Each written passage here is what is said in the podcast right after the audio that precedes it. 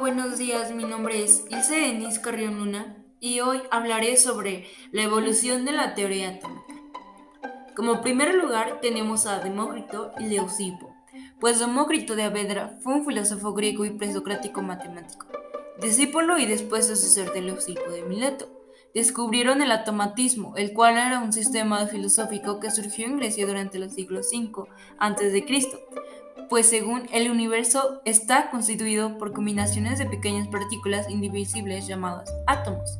Para el año 400 a.C., Leucipo y su maestro Demócrito propusieron la primera teoría atómica llamada discontinuidad de la materia. Decían que la materia se podía dividir indeterminadamente en partículas cada vez más pequeñas hasta tener unas diminutas e indivisibles, a, a las que Demócrito llamó átomos. Después hablaremos de Aristóteles, pues Aristóteles, año 384-322, Aristóteles pensaba que toda la materia del universo estaba formada por cinco clases de átomos, que es la tierra, el agua, el aire y el fuego, y por último el éter, pues estos cuatro primeros formaban la materia terrestre y el quinto llenaba el cielo donde estaban las estrellas y demás cuerpos celestes. John Dalton pues John Dalton nació en Eaglefield, Gran Bretaña, en, 1776. Pues John Dalton fue un célebre físico y matemático que revolucionó el automatismo. Gracias a sus innovadoras investigaciones, instauró las bases de las teorías atómicas, pues desarrolló el primer precedente de lo que hoy conocemos como tabla periódica, pues su teoría de la materia está compuesta por átomos de diferente masa que se combinan proporciones sencillas para formar compuestos fue formulado en 1803. Joseph John Thomson fue un físico británico, nacido el 18 de septiembre de 1856.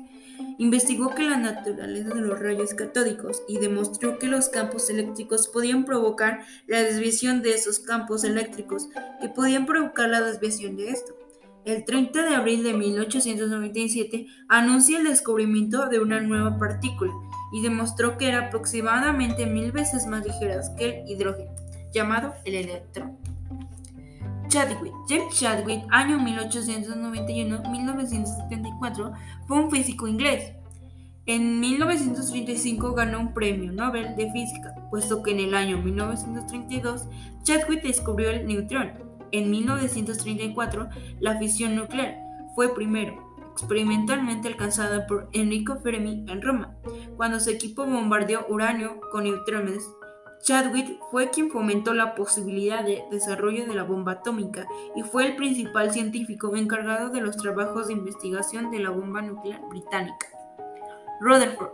N. Rutherford, año 1871-1937, fue un físico y químico neozelandés basó sus estudios en la partícula alfa y para estudiar sus comportamientos colocó en una caja de plomo una muestra de radio y a cierta distancia una pantalla fluorescente y entre ambos una lámina de oro. En 1911 Rutherford bombardeó láminas finísimas de varios metales con partículas. Dedujo que la mayor parte del volumen de un átomo está vacío postuló que el átomo está constituido por un núcleo, en el que se encuentra casi toda la totalidad de la masa atómica y toda la carga positiva. El entorno a él, a grandes distancias, gran, gran los electrones. Goldstein. Erich Goldstein nació el 5 de septiembre de 1850 en Polonia. Fue un físico alemán, colaborador del Observatorio de Berlín y del Instituto Física Técnica. Fue el descubridor de los rayos positivos o canales e introdujo el término rayos catódicos. Estudió también los espectros atómicos. Eugen Golden llevó a cabo con ayuda de la Academia Alemana de Ciencias numerosos experimentos de los rayos canales. En 1913, a Joseph John Thomson y Francis Aston el descubrimiento de los isótopos, Goldstein hizo la primera comunicación de su descubrimiento a la Academia de Berlín en 1836 y prosiguió sus investigaciones sobre el mismo tema hasta aproximadamente 1915, puesto que en 1920 sus estudios que se encontraban diseminados en publicaciones alemanas fueron reunidas y publicadas por Jürgen en el título de Rayos Canales. Bueno, ¿cómo ha evolucionado? Podemos concluir que gracias a esta partícula tenemos ciertos beneficios, principalmente tecnológicos, y gracias a las investigaciones de esto, la reacción que ha tenido en la materia, por lo tanto, el átomo forma parte fundamental en la materia, ya que está en nuestro ecosistema y todo lo que nos rodea. Pues también podemos destacar que la ciencia cambia a lo largo del tiempo, porque la química, al ser una ciencia, no es excluida de dichos cambios, como en la representación de un átomo, ha tenido muchos cambios, y en los pensamientos de lo que hoy se entiende del átomo no son los mismos que anteriormente, estamos hablando de 500 años antes de Cristo, tenían sus pensamientos los griegos. Cabe destacar que no todos los griegos pensaban igual.